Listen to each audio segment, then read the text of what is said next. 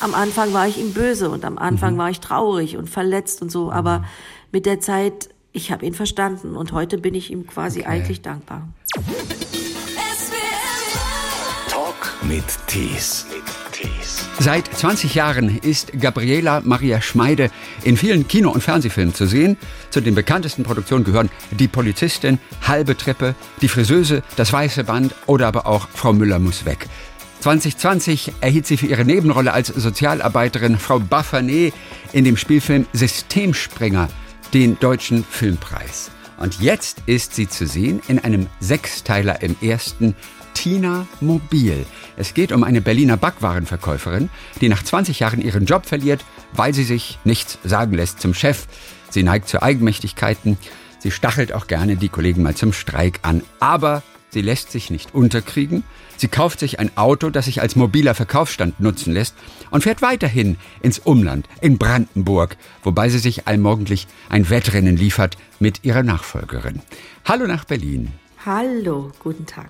So, ist Berlin auch ein bisschen irgendwie Heimatgefühle? Denn ansonsten sind Sie eigentlich in Norddeutschland, ne? Eher so ein bisschen zu Hause in den letzten Jahrzehnten. In den letzten Jahrzehnten, richtig.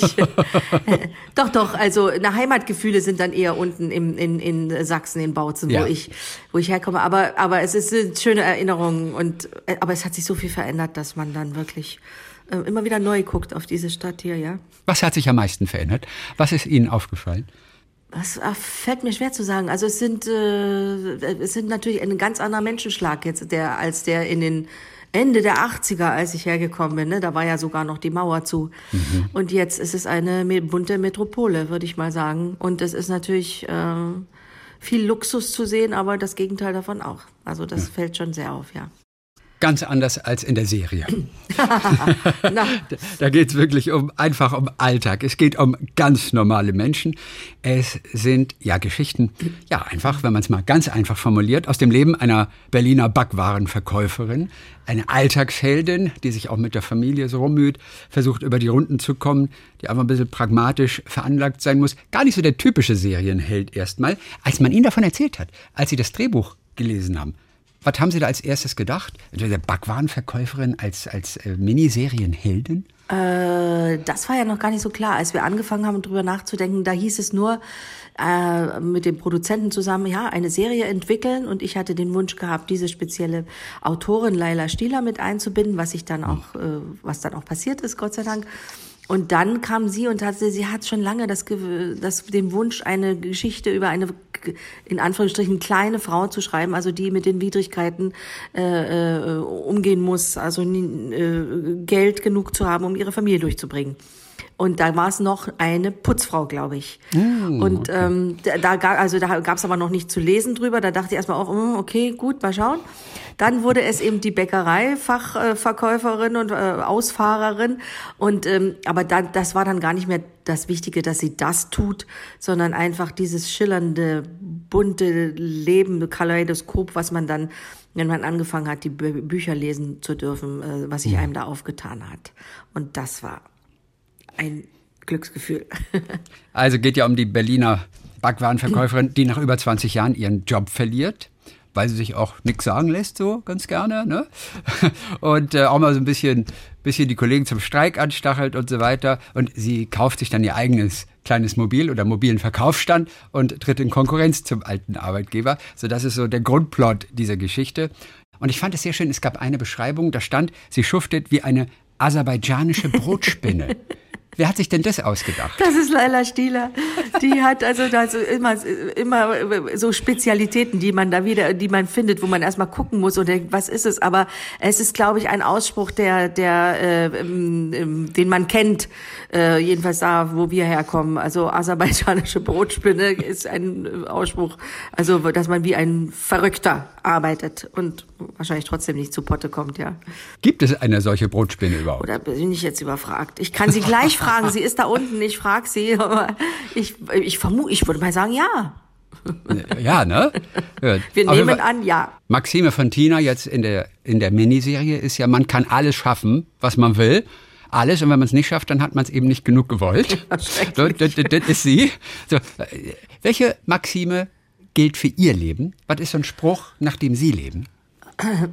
Haben Sie einen Spruch, nach dem Sie leben? Ja, witzigerweise, also ich lebe ganz stark nach im, ähm, ähm, erst die Arbeit und dann das Vergnügen. Wenn ich irgendwas Unangenehmes habe, ich will das immer erst wegschaffen, Also- damit ich das andere genießen Ja, kann. weil, weil, weil ich werde so oft gefragt, was ist meine Maxime und so. Und dann denke ich, Ja. es ist doch gar nicht so, dass man eine hat und nach der lebt man dann. Nee, aber eine, die ja- immer wieder Ja, auffällt. Immer Oder bei mir ist zum auffällt. Beispiel auch, was man hat, das hat man. Ich habe gerne eine Sache dann fest und dann kann ich improvisieren. Aber was man hat, das hat man schon mal fertig. Das Okay. schiebe ich nicht auf, dann klappt es nämlich vielleicht nicht mehr. Was sich jetzt machen lässt, das mache ich auch schnell. Verstehe. ähm, Sie sehen. ja, bei mir wäre es eher so, äh, ähm, äh, äh, Leben ist Veränderung. Das, was nicht heißt, dass ich mich dauernd verändern will und äh, alles, sondern dass ich versuche zu akzeptieren, wenn etwas eintritt und oder versuche. Mir wird das immer wieder vor Füßen rollt mir das. Man muss es akzeptieren, wenn man Leben zulassen will, dann muss man Veränderung zulassen. Ähm, und das kann im ganz Kleinen sein, aber auch im Großen. Also ich kenne Leute, für die ist die Maxime, alles halten, festhalten, es soll stehen bleiben, nichts soll sich verändern. Und das merkt man, das bringt unglaublichen Stress. Welche Veränderung in Ihrem Leben ist Ihnen am schwersten gefallen bisher? Und Sie nehmen ja immerhin Veränderungen auch an, tatsächlich. Was ja schon mal toll ist. Was war die, oh, das ist jetzt eine, was war die größte, ich muss jetzt überlegen, also Veränderungen, die gekommen sind, es ist jetzt so, man stellt ja erst im Hinterrein dann fest, oh, das war ganz schön schwer. In dem Moment ist es ja jetzt nicht, ich könnte Ihnen das jetzt nicht sagen. Okay, ja, dann war es nicht so einschneidend auf jeden Fall. Das ist Ihnen immer noch als, als echter Also Brocken, es war natürlich der zu schwer, aber das ist ja jetzt keine Veränderung, dass als mein äh, mein Vater äh, äh, in die Bundesrepublik äh, geflohen ist sozusagen und wir plötzlich alleine, äh, also äh, Dissidenten waren und, und auf der äh, schwarzen Liste standen und ich eben keinen Med- Medizinstudienplatz bekam. Äh, Das war was, was, was, was hart war. Also, aber das, ja doch, eigentlich schon. Sowas zum Beispiel. Das dann, das hat, hattest du ja keine Chance, musstest es annehmen, so. Es ist aber auf jeden Fall so, dass im Hinterrhein drauf zu blicken, mit viel Verständnis und auch mit viel Akzeptanz und Respekt für den Vater, das ist kein, äh, aber zu sehen, es hat im Endeffekt mir viel gebracht. Weil ich habe einen Be äh, Beruf ergriffen, den, an den ich überhaupt nicht gedacht habe, nicht mal im Schlaf. Und zudem bin ich da wie die Jungfrau zum Kinde gekommen dadurch. Nämlich wie? Ja, weil äh, also da, ich durfte nicht studieren, ich sollte dann Krankenschwester werden und das äh, wollte ich nicht. Das habe ich gesagt, nee. Und dann habe ich äh, mich an eine Freundin erinnert, die sagte, sie würde dann Soufflöse werden, im, wenn das nichts wird. Und das wusste ich gar nicht, was das so richtig ist. Und bin dann zum in, in die Intendanz beim Deutsch-Sorbischen Volkstheater in Bautzen gegangen und habe gesagt, brauchen Sie mich? Und die brauchten tatsächlich eine, die des Sorbischen mächtig ist. Und da das meine Muttersprache ist, Ja, ja. und dann bei dem klingelten natürlich gleich alle Glocken und weil er sagte, dachte, oh, so eine junge Frau, die Sorbisch spricht und ähm, hier sein will, äh, meine jüngste sorbisch sprechende Schauspielerin ist 38, also da mache ich doch was draus und da ist dann peu à peu immer mehr draus geworden, so. Aber das war nicht meine Ambition, da mich ins Theater reinzuschleichen. Man muss ja auch noch wissen, dass in der DDR es überhaupt nicht üblich war zu jobben. Das waren Assis. Jeder, der nicht sofort nach der Schule eine Berufsausbildung oder eine studieren ging, der war ein Assi. Also das war nicht so einfach und deswegen sich da sozusagen das auszuhalten und zu sagen, dann gehe ich erstmal in etwas und jobbe. Also das Wort gab es damals noch nicht mal. Das war sozusagen die, die Herausforderung für mich und ähm, und anzunehmen, dass man so jetzt erstmal durch dieses Raster durchgefallen ist. Aber im Endeffekt kann ich nur dankbar sein. Wie lautet denn Ihre offizielle Tätigkeitsbezeichnung als Soufflöse? Gab es da irgendeinen Also- Begr Begriff? Äh, nee, äh, ich, also Soufflöse darf, sagt man ja heute nicht mehr, ne? Heute ist man ja Souffleurin. Souffleurin, Und, äh, ja. ja. ja, aber das, damals hieß ich Soufflöse mit Spielverpflichtung. Mit Spielverpflichtung? Ja, das, das hatte er sich halt gedacht bei diesem Gespräch gleich, ah, wenn ich die jetzt hier habe, dann mache ich dir das gleich schmackhaft und sag, macht's ihm was aus, dann machen wir doch gleich mit Spielverpflichtung. Das heißt, so kleine Rollen oder so Statistenrollen auf der Bühne, dass sie da auch mitmachen. Und da ich gesagt, ja, okay. Und dann wurden diese eben immer größer, weil er merkte, ähm, ja, die, die kann was und, und weil ich nie das Gefühl hatte, ich muss jemanden überzeugen, wie toll ich bin, weil ich es ja gar nicht werden wollte, war, glaube ich, ziemlich frei und daher gut. Und dann hat mich jemand wirklich zufällig gesehen von der Schauspielschule, ein Dozent äh, von der Buschschule, sah mich und sagte, ja, aber die ist doch, warum lasst ihr die nicht zum Studium kommen? Ja, die will nicht. Und so ging das dann weiter. Irgendwann wurde ich dann Und dann wollten Sie aber doch. Hat man Sie dann Wollen gefragt, nicht. ganz ich bin, direkt? Äh, ich bin dann richtig da mehr oder weniger hingeschoben worden.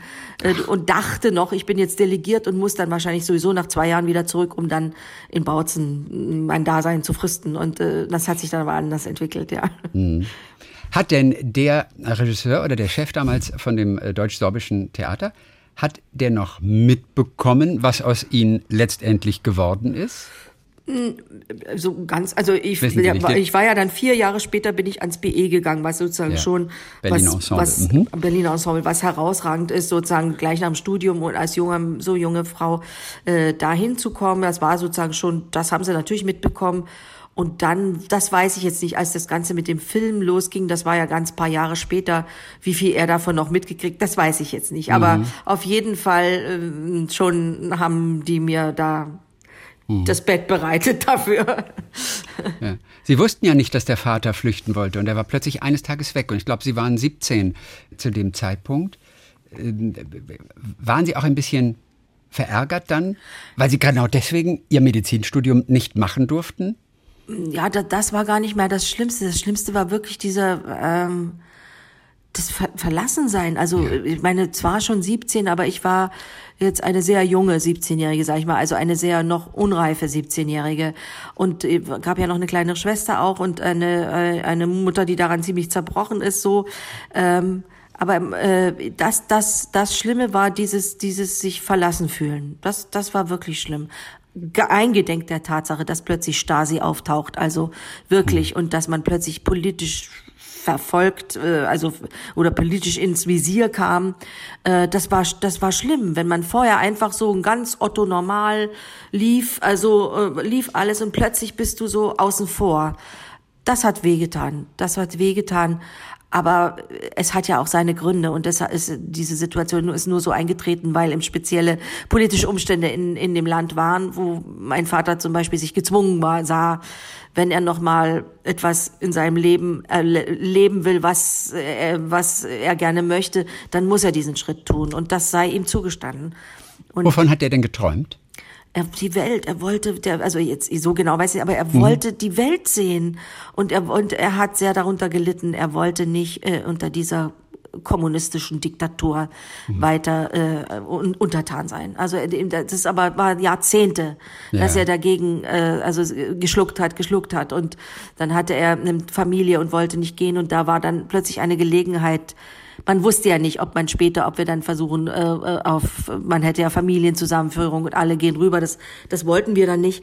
Aber das war, man war zu so absurden Reaktionen gezwungen, teilweise auch, du, wenn du nicht mitmarschieren und wolltest. Das war schwierig.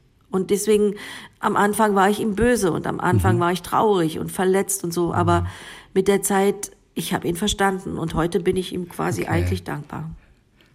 Sie, Sie wussten aber davon, dass er davon träumte und dass er vielleicht auch im Kopf mit dem Gedanken spielt, einmal zu flüchten? Aber äh, naja, ich meine, damals? ich glaube, wir haben schon, also wir haben darüber nicht gesprochen. Ja. Also auch nicht untereinander so. Aber ja. es war natürlich klar, er darf jetzt das erste Mal darüber zu Besuch fahren. Warum eigentlich? Warum äh, da war, war die Silberhochzeit seines Bruders und okay, da durfte und man durfte fahren. Man raus. Okay. Genau. Mhm. Und da, da, dass das Risiko schwebt, das war uns klar. Aber er hat mir selber gesagt, er war sich nicht sicher, als er losgefahren ist, ob er wirklich das machen wird. Mhm. Er hat dann nur dann so viel äh, schon offene Arme und offene Türen gefunden da drüben, dass er dann gar nicht Nein sagen konnte. So. Okay. Und wie verstehen Sie sich heute? Sehr gut. Mit dem Vater? Ja, das ist mein ah, Papa. Aber ah. das war dann, es hat ein paar Jahre gedauert, weil war ja auch noch die Mauer sechs Jahre zu, ne? Ja, sechs Ehe Jahre wir dann wieder so zueinander gefunden haben. Aber jetzt ist es ganz, ganz toll. Es ist mein oh. Papa. Und ich bin so froh, dass ich noch einen habe. Genauso wie auch eine Mutter.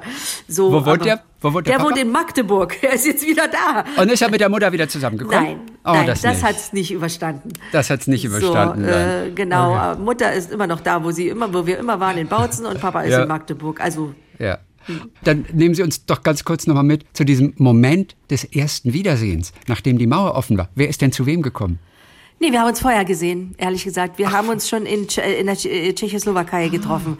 Der hat sich mit meinen Geschwistern auch in Ungarn getroffen, das ging, aber es war natürlich ein bisschen Risiko, dass man immer Angst hatte, nicht, dass die doch kommen und ihn äh, da krallen. Ja. Aber das gab schon vorher Treffen. Aber das war mit Abstand, will ich mal sagen. Ne? Es war für uns dann plötzlich so, ja, jetzt kommt so jemand aus dem Westen und äh, das war nicht einfach. Also und das Wiedersehen war bedrückt will ich mal so sagen, weil man natürlich diese Verletzung noch mit sich rumgetragen mhm. hat. Gleichzeitig sind Jahre vergangen. Also ich hatte dann plötzlich schon ein Kind und stand dann vor ihm so mit meinem Mann und Kind und das hat dann auch noch paar Jahre gedauert, ehe das sich alles einschwang und erst mhm. eigentlich, als wir eigentlich in einem Land gelebt haben und plötzlich das alles nicht mehr äh, äh, Gewicht hatte, bin ich im Osten, bin ich im Westen, mhm. hatte das eine Chance zu heilen. Ach, wie schön, äh, dass das alles nochmal gut ausgegangen ist. Denn sechs Jahre sind ja lang und da gab es keinen Kontakt vermutlich. Oder wurden Briefe hin und her geschickt? Doch, Briefe und Telefonate, das, das ging schon. Und die wurden nicht geöffnet und konfisziert doch, doch, und halt, ja eben, ne? Das also war ja das an der Tagesordnung. Weiß ich jetzt nicht. Ich weiß, wir haben dann irgendwann unsere äh, Akten eingefordert, aber ich habe da nur zwei kleine Blätter. Ich glaube nicht, dass da alles äh, noch da war, mhm. was da eigentlich existiert hat. Ja. Was haben Sie denn von den Repressalien dann letztendlich gemerkt? Also als Sie das Studium nicht bekommen haben, klar, da war Ihnen klar, warum nicht. Hat man es offen gesagt auch deswegen? Den Grund oder äh, haben, haben Sie es nur gemutmaßt? Nein, der, also auf den auf den äh, Blättern, also auf den äh, äh stand immer nur Kontingentgründe, aber mit 1,0 mhm. Abitur ist das schwierig zu begründen. So ja. äh, und dann äh, war das natürlich. Ich kann mich erinnern, dass meine damalige Klassenlehrerin dann zu mir kam mit so einem sehr überwichtigen Blick und hat gesagt: Ja, bitte, ihr müsst euch jetzt entscheiden. Wir möchten, dass ihr euch offiziell von eurem Vater absagt. Und solche sowas ist passiert oder mhm. oder dass eben äh, die gleiche Frau geschrieben hat auf meine äh, Beurteilung, also Abiturbeurteilung für, für die da Kaderakte nennt sich das, was dann weitergeht mit, mit der Bewerbung. Da stand das allererster Satz meiner Beurteilung, der Beurteilung meiner Person, Gabrielas Vater ist im dann und dann mhm. äh, in den Westen so. Dann da wusste ja. ich, da muss niemand mehr weiterlesen. Der liest das und sagt, okay, weg die nicht. Die mhm. ist nicht mhm. sauber. Und da, das waren dann schon so Fragen, wo man dachte, äh, bist du gezwungen? Musst du das so schreiben? Ist das, hast du Gefallen dran? Äh, genießt du das, dass jetzt mhm. jemanden so, also, äh, und äh, solche Sachen sind schon passiert. Mhm. Und, äh, und dann war sozusagen das Theater war so ein Auffangort. Nämlich da sind ganz viele Leute äh, gelandet, die, die Ausreiseanträge hatten oder politisch nicht korrekt äh, äh, waren für die äh, Öffentlichkeit sozusagen. Die sind dann, das war so ein Auffangort und deswegen war das sehr gut. Da war ein, eine Buntheit schon vorhanden, wo ich dann ganz gut aufgefangen war. Ja. Also mit dem sorbisch-deutschen Theater fing alles an. Also Sie sind als Sorben geboren. Ja. Die Staatsangehörigkeit ist deutsch, aber die Nationalität ist sorbisch. Ne? Richtig. Ne? Für Sie also, Sie sehen sich ja auch selbst als, als Slawin. Ja. Welche Traditionen werden denn da aufrechterhalten, so in der Familie? Äh, naja, erstmal vorrangig, wir reden nur Sorbisch in der Familie. Also yeah. wir, wir, telefonieren, wir reden, ich schreibe meine äh, Notizen, meine Tagebuchaufzeichnungen, sowas alles. Das ist in sorbischer Sprache.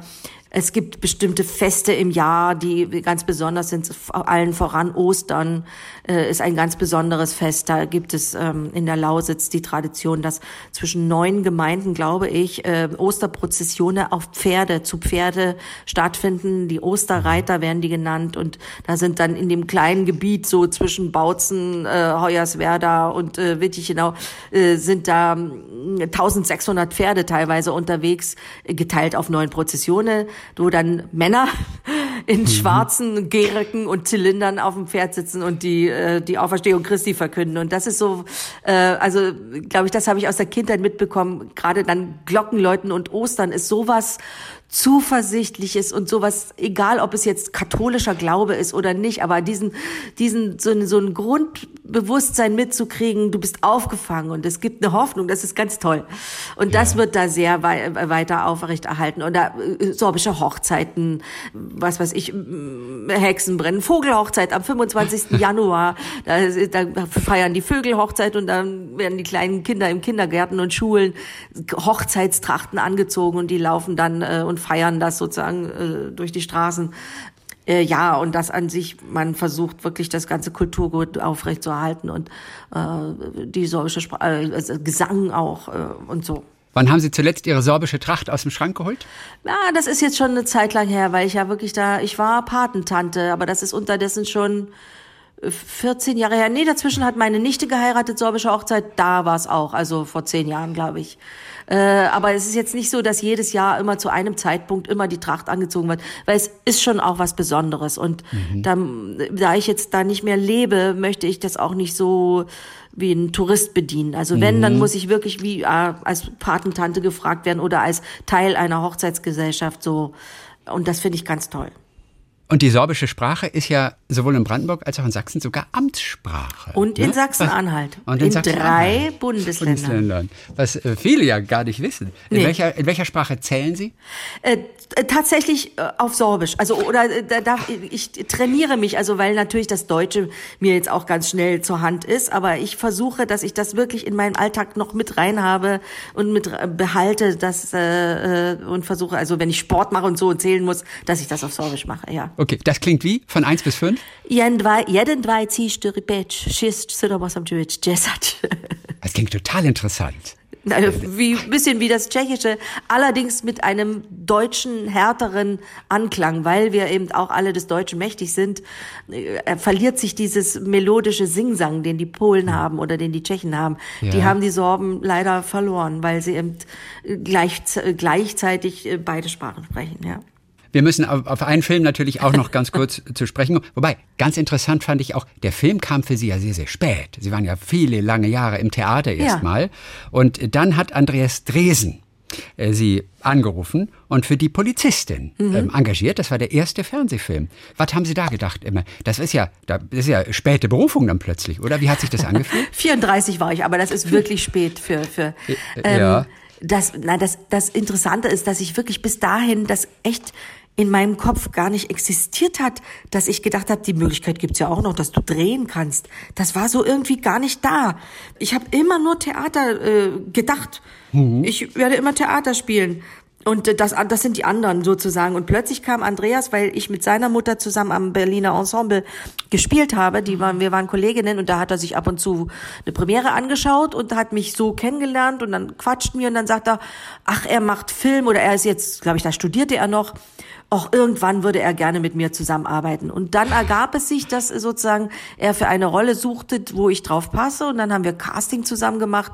Und dann hat es wohl Klick gemacht und er gedacht hat, ähm, das äh, möchte, das wäre toll, wenn sie das macht. Und dann hat sich's ergeben und es hat auch geklappt, dass mein damaliger Intendant mir das ermöglicht hat, weil das ist ja immer noch mm, die größte Herausforderung, terminlich hinzukommen, wenn du fest an einem Theater engagiert bist, dass du nebenbei drehen kannst. Eigentlich geht das fast gar nicht. Hm. Ja, aber es hat geklappt und es war ja auch die erste Arbeit äh, mit Laila Stieler dann sozusagen. Absolut. Ja, die absolut. Gundermann ge geschrieben hat, wie, oh. äh, ja, und Andreas Dresen war der Regisseur. Dann sehen wir sie jetzt in diesem Sechsteiler Tina Mobil, diese Miniserie im ersten, geschrieben von ihrer Lieblingsautorin. Die hätte ich mir auch ausgesucht. Weil ich bin ein so großer Fan von Gundermann. Ja. Und die hat ja Gundermann geschrieben. Ach, ja. Dieser Liedermacher, den ganz viele überhaupt nicht kannten und ich auch nicht, bis ich von dem Film hörte und der so wunderbare Musik gemacht hat. Und es ist eine so unglaubliche Geschichte und ein so unglaublicher Typ natürlich auch mit einem ganz tollen Drehbuch. Die und hätte ich mir auch ausgesucht. Unglaublicher Blick auf ihn. Also wie, wie sie das immer schafft, Figuren zu erschaffen, die, die überhaupt nicht Helden sind, also in dem Sinne, dass sie etwas ganz richtig machen oder Schwarz-Weiß-Malereien, das sind die Guten, das sind die Bösen, sondern sie kann es so gut rein in die Figuren zoomen und du verstehst sie. Du findest die blöd teilweise, du möchtest sie schütteln und du findest, hör auf, du machst was falsch und trotzdem verurteilst du sie nicht. Niemanden. Und das finde ich äh, wirklich, das ist sie sehr einzigartig, also die das so ja. kann. Ja, Gündermann, der singende Baggerfahrer, der nachts seine Texte geschrieben hat, als er am, am, am Braunkohleabbau da oben in seinem riesen Cockpit sitzt, in dieser, bei diesem riesen Walzmaschinerie, was aber das ist, dieser Bagger, den man einfach lieb haben muss. Und auch wenn er dann für die Stasi auch wohl tätig war und auch Kollegen dann so ausgespitzelt hat oder Informationen weitergereicht hat, man nimmt es ihm gar nicht übel, oder? Das hat sie auch geschafft. Ja, das, das genau, das ist die Qualität. Das ist ja hier mit dieser Figur auch so, dass du jemandem zuguckst, wo du sagst, das, aber also teilweise sagst, das kann man jetzt nicht bringen, das bringt die jetzt nicht wirklich. Die kann doch hier nicht über ihre Kinder drüber wegbügeln und hier äh, äh, das Kommando in der Art übernehmen und möchte sie schütteln und sagen, äh, du, du bist völlig falsch und trotzdem ist es glaubhaft, also dass es so ist und trotzdem ist man weiter interessiert dran, hoffe ich. Also es ist eine Hommage auch an kleine Leute, die sich nicht unterkriegen lassen. An wen müssen Sie denn in Ihrem echten Leben denken? Wer sind die kleinen Leute, die sich nicht haben unterkriegen lassen, die auch Sie bewundert haben? Ja, die gibt es. Also das sind in der Familie habe ich das, in der weiteren Familie. Ich habe das in der Nachbarschaft, ähm, im Kollegenkreis. Ja. Zum Beispiel, äh, was machen die, was Sie dann auch wirklich beeindruckt hat? Äh, sehr oft ist es Familie wuppen, mehrere Kinder haben, vielleicht mehrere Partner, mit, mit die man dann, äh, wo man ähm, äh, Beziehungen aufrechterhalten muss oder auch nicht oder ähm, äh, einfach so lebenslustige Menschen, das ist jetzt nicht äh, authentisch Tina, ne, aber die ja. so, die man, an denen man sonst auch vorbeilaufen würde sonst und wenn du dich ihnen anschließt und sie kennenlernst, bekommst du so eine Prise von Lebenslust mitbekommen, äh, das auch sehr besonders. Aber äh, so Stehaufmännchen, ähm, die sind ja natürlich eine Spezialität von Leider Schlieder, die, die zu schreiben. Die Friseuse, die wir zusammen gemacht haben, war ja auch schon so jemand, ne, wo du, wo du teilweise denkst, das kann doch jetzt nicht sein, dass die schon wieder aufsteht und weiter rennt. Wo nimmt die ihre Puste, ihre Kraft her, ne? Diese hier, diese Tina, die hat gar keine Wahl. Die muss auch immer wieder aufstehen, sonst ist zu Ende. Hatten Sie eigentlich ein Vorbild, ein äh, Berliner Bäcker-Vorbild, an dem Sie sich orientiert haben? Denn ich habe die Berliner Bäcker als gar nicht mal so zugänglich in Erinnerung. So gleich nach den Berliner Taxifahrern sind es, glaube ich, die Personen, vor denen man am meisten Angst haben muss als, als Außenstehender, wenn man nach Berlin kommt. Na, das kann ich jetzt nicht sagen, da ich ja nicht in Berlin lebe. Ich hatte auch keine Berliner Bäckersfrau vor Augen. Es ja. gibt ein Original, das Laila vor den Augen hatte, die Autorin. Ja. Äh, allerdings sind da zwei Frauen, die einander, in, ineinander fließen. Die gibt es wirklich. Die haben wir auch einmal kennengelernt am Set, aber jetzt nicht so, dass man äh, äh, sie nachspielen wollte oder nee, sowas. Nee, nee. Ich bin dann einmal gegangen in Bremen zu Hause ähm, einen halben Tag mit einer Frau zusammen, äh, die die da verkauft, um einfach mal zu gucken, wie das ist, morgens um fünf schon da anzukommen, aufzubauen, wie, wie das dann ist, äh, wie packt man ein, wie, wie, wie geht man mit dem Geld um, wie zählt sie, wie sortiert sie sich das. Das sieht man im Film dann alles gar nicht so. Aber um ein bisschen zu schnuppern, habe ich das gehabt. Aber ich hatte ehrlich gesagt niemanden vor Augen, um zu sein. So will ich auch sein. Nee, nee, klar. So Und wie ist das morgens um fünf? Den ja. ganzen Krempel da aufzubauen? Müde.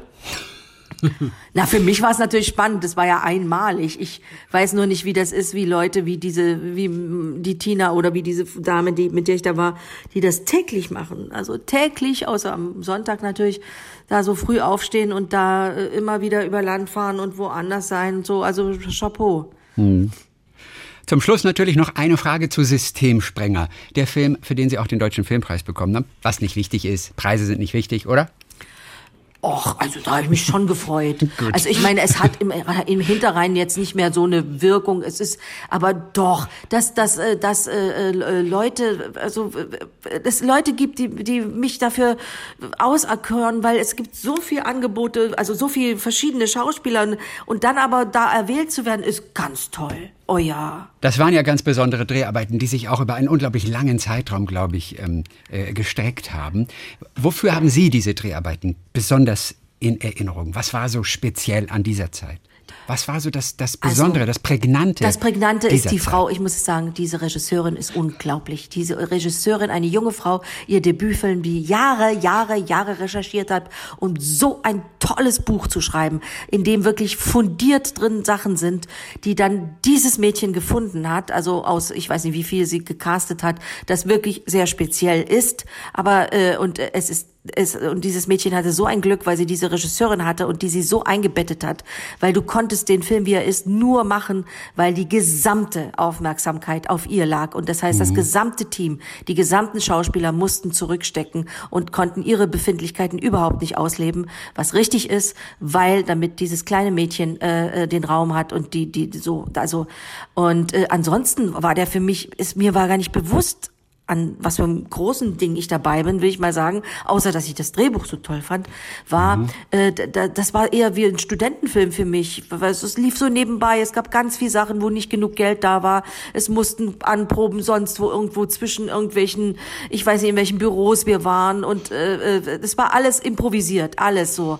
Und dann sehe ich das erste Mal den Film im Endding und bin umgefallen. Also dachte, wow das habe ich jetzt also so nicht erwartet, diese Qualität, auch der Kameramann und so, der war, den habe ich gar nicht ähm, gemerkt am Ort, weil die auch sich immer verstecken und irgendwo, weil nicht genügend Platz war, wo sie sitzen können, Büro und sowas. Also es war äh, äh, beim Machen ganz nebenbei entstanden, weil wir, das war auch, ich hatte ja eigentlich nur, ich weiß nicht, wenige Tage, ich war mhm. gar nicht so so nebenbei in Hamburg schnell mal, aber wenn man dann da war, merkte man schon, uh, äh, nicht einfach für die Kleine und, und nicht einfach fürs Team und dann war man aber auch wieder weg. Und dann siehst du den Film und denkst, oh, so ein fetter Brummer. Wie haben wir das nur, also wie haben die das nur geschafft, ja. An welche ihrer Szenen müssen Sie sofort denken, wenn Sie an Systemsprenger denken?